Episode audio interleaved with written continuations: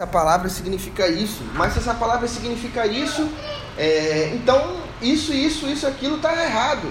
E assim, foi um momento de muito aprendizado, um momento de muita humilhação estudar esse texto. Quero que vocês abram aí, é Filipenses, capítulo 2, versículos 5 ao 11. Filipenses 2, do 5 ao 11.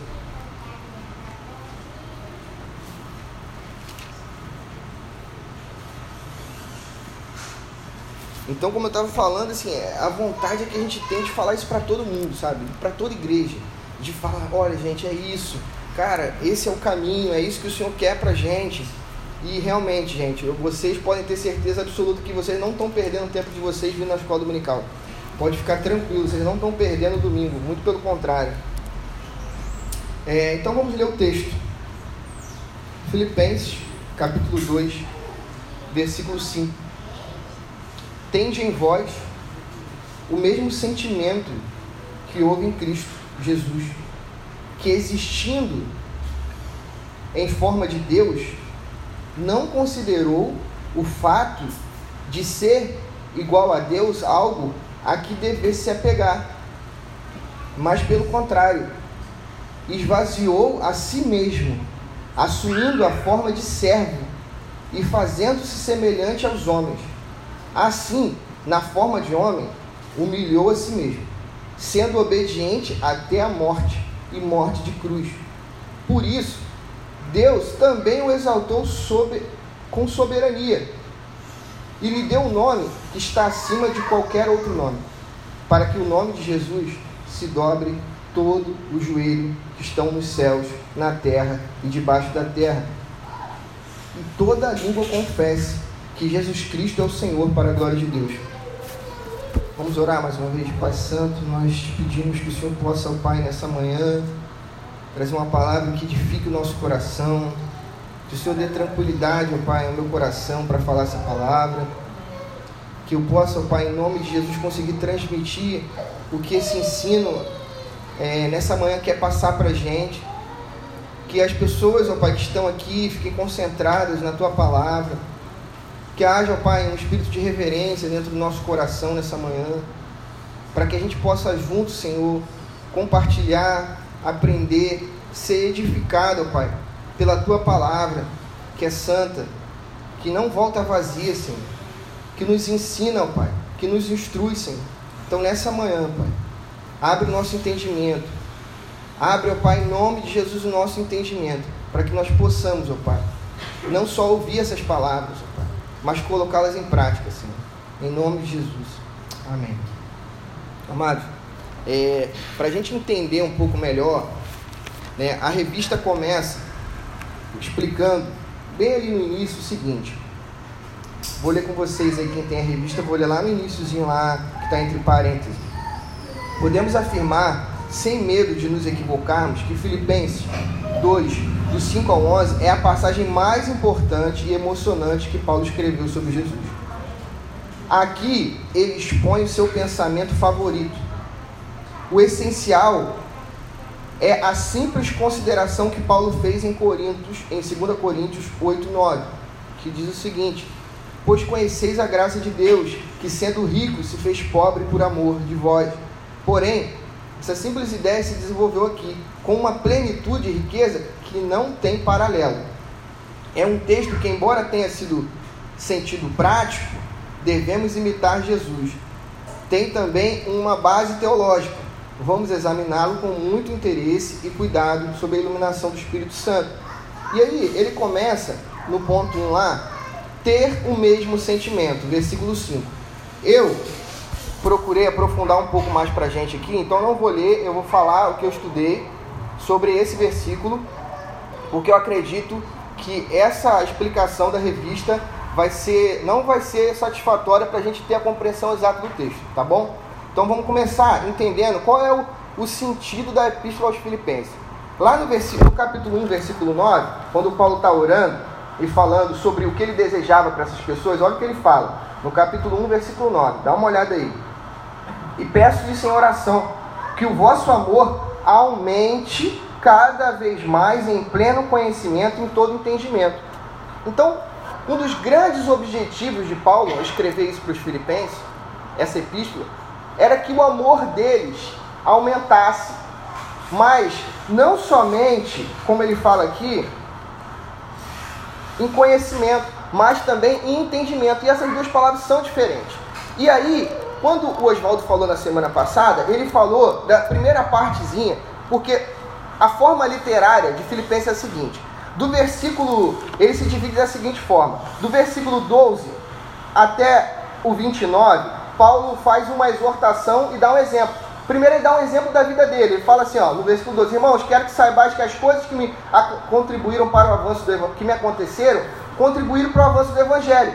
Aí ele vai explicando tudo o que aconteceu com ele e tal, que ele sofreu e aquilo tudo estava contribuindo para o avanço do evangelho. Aí depois ele faz uma exortação, versículo 27. Então, somente portai-vos de modo digno do evangelho. Aí ele começa a exortar. Então agora, ele vai inverter. Ele vai, ele vai dar uma exortação sobre unidade e humildade, que foi o que o Oswaldo falou na aula passada, e depois vai dar um exemplo. Vai dar um entendimento para a gente e vai esclarecer algo para a gente sobre a igreja, sobre como a igreja precisa crescer em unidade em humildade, mas não crescer somente numa imitação. Por isso que eu não vou ficar somente ali. Porque essa palavra que está escrita aqui, tens o mesmo sentimento, é uma palavra que sentimento no grego não essa palavra no grego não vai ser captada totalmente o sentido dela somente em sentimento. Eu vou falar sobre isso, mas vamos lá. E aí, dá uma olhada na sua Bíblia aí, no versículo 2, no capítulo 2, no versículo 1, ele diz o seguinte: Portanto, se há em Cristo alguma exortação, alguma consolação de amor, alguma comunhão do Espírito, se há qualquer sentimento de profunda compaixão, completai a minha alegria, para que tenhas o mesmo modo de pensar, o mesmo amor, o mesmo ânimo, pensando na mesma coisa. Aí ele fala uma coisa muito interessante, que não, não adiantava só essas pessoas fazerem. Olha só, não, não adianta só a gente ser, é, é a gente entender, ah, eu, eu tenho que ser humilde, então eu vou fazer isso. Ah, eu tenho que ter e praticar a unidade da igreja, então eu vou fazer isso. Não, ele fala que existe um problema nas intenções da gente, ó. Nada façais por rivalidade nem por orgulho, mas com humildade. Então, agora o apóstolo Paulo vai chamar a atenção da igreja que tudo que eles vão fazer, eles não poderiam somente fazer por fazer. Eles tinham que fazer sem ter a intenção errada no coração, porque a gente pode fazer e praticar a humildade com a intenção errada, com a intenção de ganhar alguma coisa em troca. A gente pode praticar a unidade dentro da igreja com a motivação no coração errada. E se a motivação estiver errada, esse crescimento de unidade, de humildade, não vai ser um crescimento que vai fazer com que a gente cresça da forma com que o Espírito Santo ou Jesus Cristo quer que a igreja cresça no Evangelho. Precisa haver uma motivação correta dentro do nosso coração. Se essa motivação não estiver correta, todas as suas atitudes, tudo, todos os seus sentimentos serão, não serão, não produzirão o que ele está querendo dizer lá, o amor, o pleno conhecimento do amor, o amor de verdade. Então, o amor, a prática cristã e o que o Paulo está querendo falar para a gente aqui, que é muito mais importante você não fazer as coisas com a atitude errada do que fazer tudo de qualquer jeito. Ah, eu vou fazer, mesmo que eu não goste, eu vou fazer. Eu tenho que amar essas pessoas, eu vou amar. Não vai, a igreja não vai crescer no conhecimento, no pleno conhecimento do Senhor. A igreja não vai crescer no pleno conhecimento do amor se a igreja fizer as coisas de qualquer maneira, sem ter a intenção correta, sem ter o um entendimento correto. Precisa haver um entendimento, precisa haver uma intencionalidade. É isso que o apóstolo Paulo está falando para ele. Aí ele vai lá, aí ele vai continuar. Então, nada façais por rivalidade, nem por orgulho, mas com humildade. É assim, cada um considere os outros superiores a si mesmo. Cada um não se preocupe somente com o que é seu mas também com o que é dos outros. Aí ele vai falar: tende em vós o mesmo sentimento. E aí, como eu falei, essa palavra sentimento, no original, ela tem um, uma explicação que não cabe somente na palavra sentimento. Porque, se você for olhar na, na o nome da palavra é Fronis. Se você for olhar na área, que é a revista atualizada, vai estar assim, sentimento. Agora, se você for olhar na Almeida, século 21, que é a minha aqui, vai estar sentimento. Agora, se você for olhar na NVI, vai estar atitude. Ou seja, o que realmente frônese significa. Por quê? Pensa comigo, se for só um sentimento que a gente tem que fazer, a gente tem que imitar, a gente vai lá e vai falar assim, pô, bem queria fazer isso, mas acaba não fazendo. Agora, se for só uma atitude, a gente pode falar assim, eu quero fazer e vou fazer de qualquer jeito, nem que eu não goste. Mas não é isso. Essa palavra, frônesis, ela tinha uma conotação lá, quando os gregos usavam ela, de uma atitude intencional que produzia e, e traduzia a atitude da pessoa em virtude. Ou seja, vou tentar explicar melhor. Como não há termos semelhantes na língua portuguesa, frônesis é a combinação de uma atitude correta, presta atenção, frônese, o que, que ele está querendo? Tende em voz a mesma frônese. Ou seja, é a combinação de uma atitude correta com a consciência correta e a vontade correta. Ou seja, eu tenho consciência do que eu estou fazendo é bom. Eu realizo esse ato e eu quero fazer esse ato. Ou seja, então, não é só sentir, porque você pode sentir e não fazer. Não é só fazer, porque você pode fazer sem ter a vontade de fazer, sem achar que aquilo é bom. Então a humildade que gera unidade, que faz o evangelho progredir no meio da igreja, lembra? Isso está ligado ao nosso texto anterior. O que Paulo está falando, ó, eu quero que vocês sejam unidos, eu quero que vocês tenham o mesmo pensamento, mas não é só ter um sentimento, não é só fazer, não é só fazer. Então podemos concluir então que Paulo não está falando sobre algo que nós devemos imitar somente. Não é sair fazendo as coisas de qualquer jeito mas sim algo que precisamos entender e agir com entendimento. Então, tendo em vista que frone só é possível no coração de alguém regenerado, um crente, então não bastava a igreja de Filipe ser humilde ou sentir que queria ser humilde.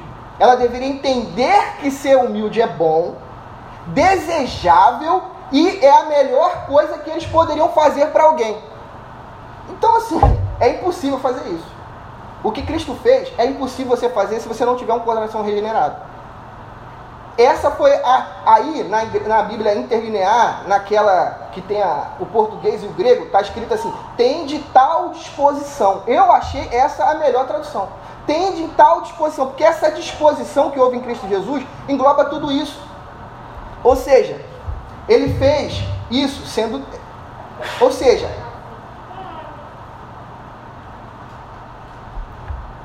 Vou repetir essa parte porque tudo vai levar a gente a entender esse texto a parte disso.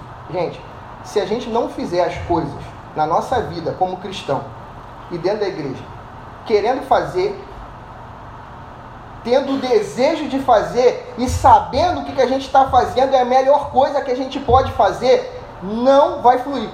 Não vai fluir. A gente vai, a gente, aí por isso que ele fala, não façais nada por, por desejos egoístas. Porque muitas vezes, quando a gente faz, a gente não considera que o nosso coração enganoso vai levar a gente a fazer porque é egoísmo mesmo. Quando eu estava em casa e ouvindo isso, eu falei assim, cara, por que, que eu estou pregando? Por que, que eu prego? Eu comecei a me perguntar assim, por que, que eu prego? Por que, que eu sirvo a igreja? Por que, que eu vou aos cultos? E esse é o grande problema. Porque se você não se questionar isso, muitas das vezes você vai estar vindo aqui porque você só quer alguma coisa. Você só está tendo atitude, mas não deseja fazer o que você está fazendo. Você está fazendo porque você acha que aquilo ali em algum momento vai produzir alguma coisa boa para você.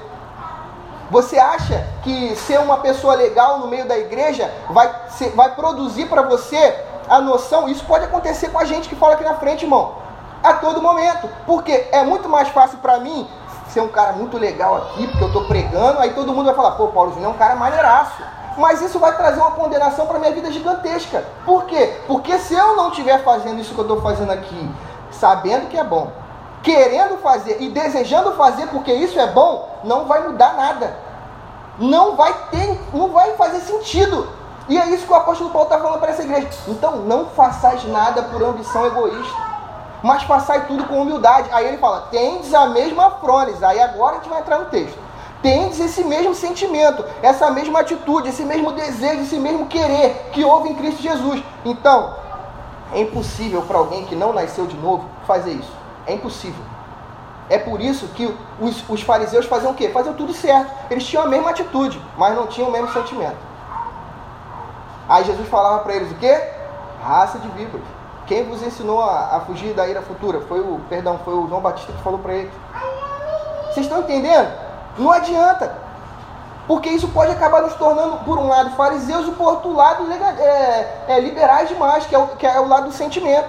Então precisa haver essa consciência do que é bom. E a gente precisa, e o que o apóstolo Paulo está falando assim, tenha a intencionalidade de materializar as virtudes do reino na sua vida. Você não pode viver dentro da igreja sem ter a intencionalidade, agir com entendimento. Por quê? Se você nasceu de novo, isso que eu estou falando para você é desejável. É desejável. E se é desejável, você precisa agir com intencionalidade em tudo que você fizer dentro da igreja na sua vida, se você quiser, quiser crescer no conhecimento do amor que está em Cristo Jesus. Ponto. Não vou falar mais sobre isso, mas isso foi a parte que eu mais gostei, então queria falar, enfatizar muito isso. Tá? Então vamos lá. Então por que fazer isso? Porque foi isso que Cristo fez. Aí a gente vai voltar lá no texto. Aí, aí fica aquela questão, se fosse só imitar, a gente já viu que não ia dar para imitar. Não é só imitar. Tendes em vós o mesmo sentimento que houve em Cristo Jesus, que existindo em forma de Deus, ou seja, Jesus é Deus, não considerou o fato de ser igual a Deus algo que ele devesse se apegar. Então Jesus sabia e ele fez, desejando fazer, tendo a consciência de que isso, do que ele fazia ia produzir nas pessoas era bom. Ele não fez isso somente assim, ah, vou lá fazer porque meu pai mandou. Não. Eu vou lá morrer por essas pessoas porque o que eu vou fazer vai dar uma vida melhor para eles. Não. Ele fez sabendo que o que ele ia fazer era desejável, era bom e ele fez. Ele estava totalmente consciente, ele sabia que ele era Deus. E ele fez isso conscientemente. Que existindo em forma de Deus, não considerou o fato de ser igual a Deus algo que devesse se apegar, mas pelo contrário, esvaziou a si mesmo. E a palavra aqui, para esvaziou, que a gente canta às vezes, né? Quero me esvaziar, não cabe para gente. Porque a palavra aqui, o termo que o Paulo usa aqui no grego é de esvaziar totalmente a si mesmo. Totalmente. Agora preste atenção: você precisa esvaziar a si mesmo para tornar um ser humano? Não, você já é um ser humano. Quem precisava se esvaziar era Deus para se tornar um ser humano. Então a gente não se esvazia, a gente não vai imitar Deus se esvaziando. Isso é uma coisa que não cabe a um ser humano fazer, porque nós já somos vazios, nós já somos pecadores por natureza. Jesus Cristo precisa, porque ele tinha toda a glória, ele tinha todo o poder, ele era totalmente santo, ele estava com um relacionamento perfeito na frente do Pai. Então ele esvaziou. Aí a gente entra de novo naquela, na, na frônese. Então ele fez tudo isso tendo a consciência que era bom tendo entendimento que era bom, desejando e sabendo que era bom e que isso ia produzir esse sacrifício que ele estava fazendo vida.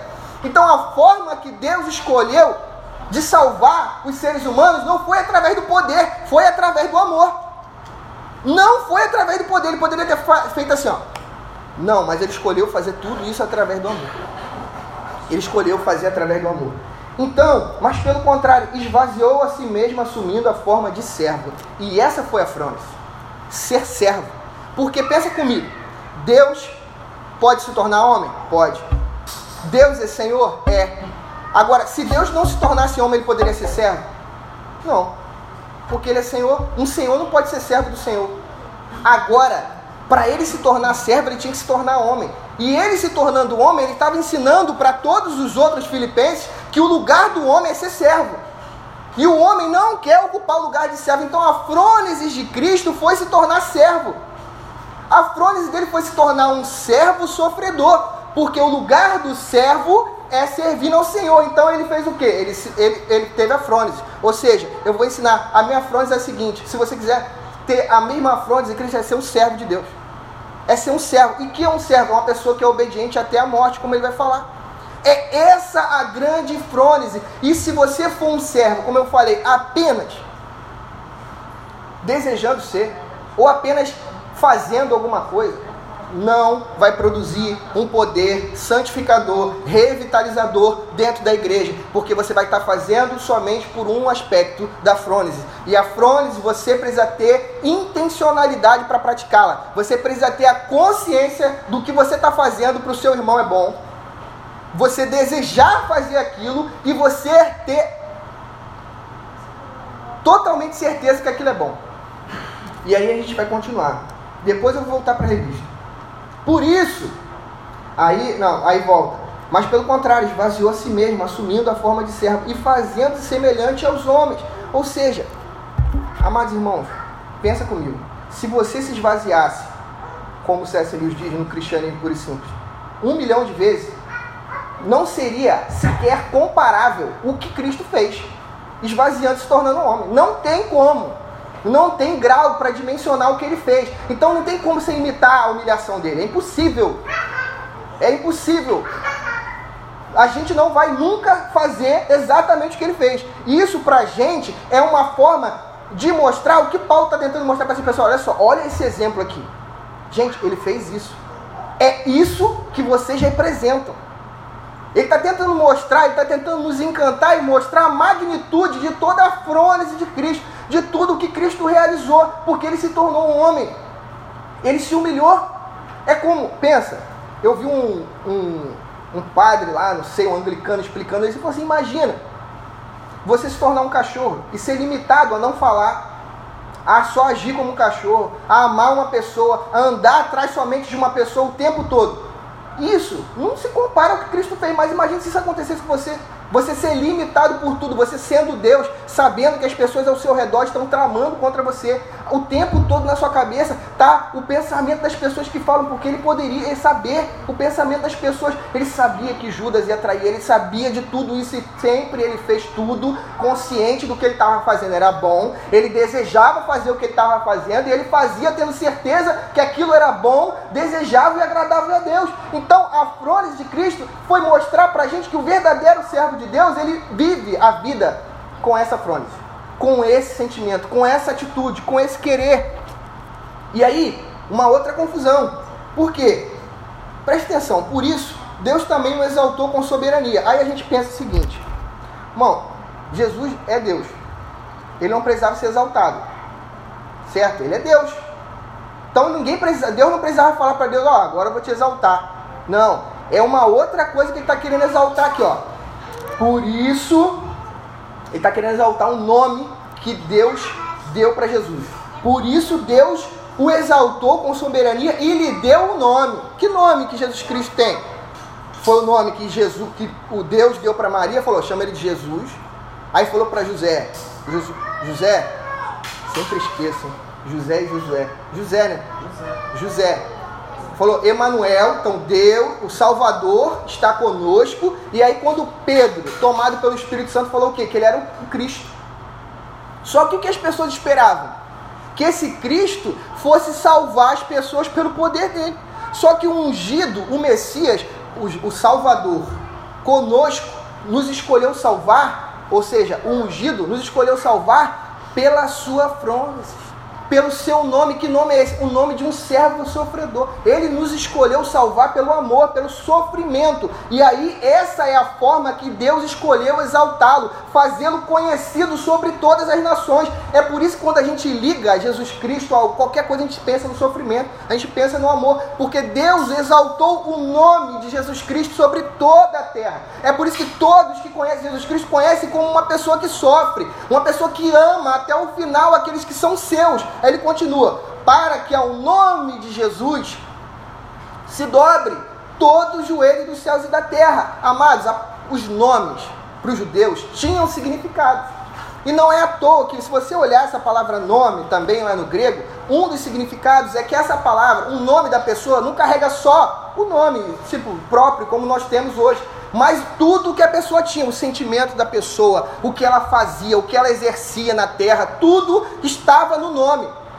Quando a gente fala de Alexandre o Grande, a gente sabia que ele era um conquistador, a gente sabe que através do nome vem várias coisas, só que hoje não é uma coisa comum para a gente ser assim. Só que esse nome que Deus deu a Jesus Cristo carregava todo esse poder, carregava todo esse significado. Por isso que Jesus está falando que todo o joelho da terra se dobraria diante dele, nos céus e na terra e toda língua iria confessá-lo. Toda língua confessa que Jesus Cristo é o Senhor para a glória de Deus. Então sempre foi a ideia de Deus isso.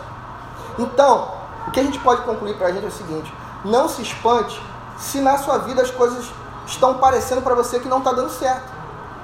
Porque é necessário para que ocorra a frônesis o sofrimento. É necessário porque muitas das vezes o que vai parecer para a gente que é o correto, a gente não vai querer fazer. Porque foi isso que aconteceu. Racionalmente, na cruz, Jesus perdeu. Jesus perdeu. E para a gente, o sofrimento sempre é tratado como uma derrota. Mas aqui ele está mostrando para a gente que esse nome, isso que está acontecendo, tem um plano. Todas as coisas vão cooperar para o bem daqueles que amam a Cristo. Por quê? Porque ele está fazendo uma obra. A igreja dele vai sofrer, as pessoas dentro da igreja sofrem para que a igreja se comova em humildade, em unidade. Existe um plano, é nada do que ele está fazendo é à toa. Existe um porquê no sofrimento das pessoas. Ele está planejando criar uma igreja humilde. Então, o que o pastor Fábio está passando, e toda a igreja sabe, é porque Deus está fazendo a frônesis dele acontecer dentro da nossa igreja. Está fazendo a gente se comover pelo nosso amigo, pelo nosso irmão em Cristo. Está fazendo a gente querer amar ele mais, estar mais perto dele. Não é à toa que está acontecendo isso. Nada que está acontecendo com a gente aqui, se aconteceu com Cristo, vai acontecer com a gente. Foi assim que os cristãos foram conhecidos no início. É necessário para que ocorra essa frônesis, esse amor cresça plenamente o sofrimento. É isso que Cristo deixa de significado para a gente aqui. O servo que foi obediente até a morte. Não é o que está escrito no texto? E se a frônesis for acontecer na sua vida, irmãos, ela vai te levar à cruz. Foi exatamente isso que Jesus disse lá em Marcos, capítulo Marcos capítulo 13, versículo 38. Quem quiser salvar a sua vida, vai perdê-la. Mas quem perder a sua vida por minha causa e pelo Evangelho, irá salvá-la. Amados irmãos, o Evangelho não é sobre ganhar a vida, é sobre perder a vida. E Jesus Cristo está totalmente inclinado a fazer com que você perca a sua vida, por amor de Deus. Se você for uma pessoa regenerada, conte que Jesus Cristo vai trazer com que essa frônesis, esse sentimento, essa atitude nasça dentro de você. O objetivo dele é trazer a maturidade sobre a igreja. O objetivo dele é fazer com que a igreja reflita esse amor que houve na cruz, esse nome que é conhecido. Nós não somos conhecidos como cristãos à toa, é porque Deus está fazendo o nome dele ser glorificado pela terra. Deus está fazendo o nome dele ser glorificado. Por isso ele se humilhou, por isso ele mostrou pra gente. E agora, o que fica para mim para você é o seguinte, irmãos. Se nós realmente quisermos materializar as virtudes do reino de Deus na igreja, na nossa vida, não adianta você fazer nada sem pensar. Tem que pensar, irmão. É difícil pensar, a nossa sociedade não gosta de pensar, a gente não lê um texto até o final e já tira uma conclusão das coisas, a gente não vê um vídeo até o final e já fala que a pessoa é aquilo, é aquilo outro. A gente não faz isso. Só que se você quiser materializar as virtudes do reino de Deus na sua vida, na sua família, na sua casa, se você não fazer isso com intencionalidade, sabendo que você está fazendo é bom, mesmo que não pareça que é bom, porque não vai parecer que é bom, às vezes vai parecer que você é um idiota. Às vezes vai parecer que você é burro, que você é um ignorante, e que você está fazendo aquilo ali como uma pessoa assim, cara, o que esse cara está fazendo? Não é isso que a gente olha para Jesus e vê. A gente estava estudando sobre Isaías aqui na terça-feira, um Deus que corre atrás da sua noiva e fala assim: Eu vou te cercar. Você estava querendo correr para seus amantes, mas eu vou te cercar, eu vou te pegar, eu vou te atrair para mim, eu vou te levar ao deserto. É isso que Deus está fazendo o tempo todo, amados irmãos, se humilhando pela sua igreja, pela sua noiva. E você realmente acredita que não vai acontecer isso com a noiva? Você realmente acredita que o corpo de Cristo na terra não vai sofrer essa frônese? Você realmente acredita que você vai viver aqui e vai ter um casamento e vai ser tudo muito legal e beleza? Não, esse não é o objetivo da igreja. O objetivo da igreja é ter esse mesmo sentimento que eu vi. E é por isso que o apóstolo Paulo está falando isso para essas pessoas. Ele queria que essa igreja crescesse como? No pleno conhecimento do amor e no entendimento. Então, se for isso que tem que acontecer, a frônesis de Cristo precisa ser vivida por nós. Aí vamos lá ver a revista.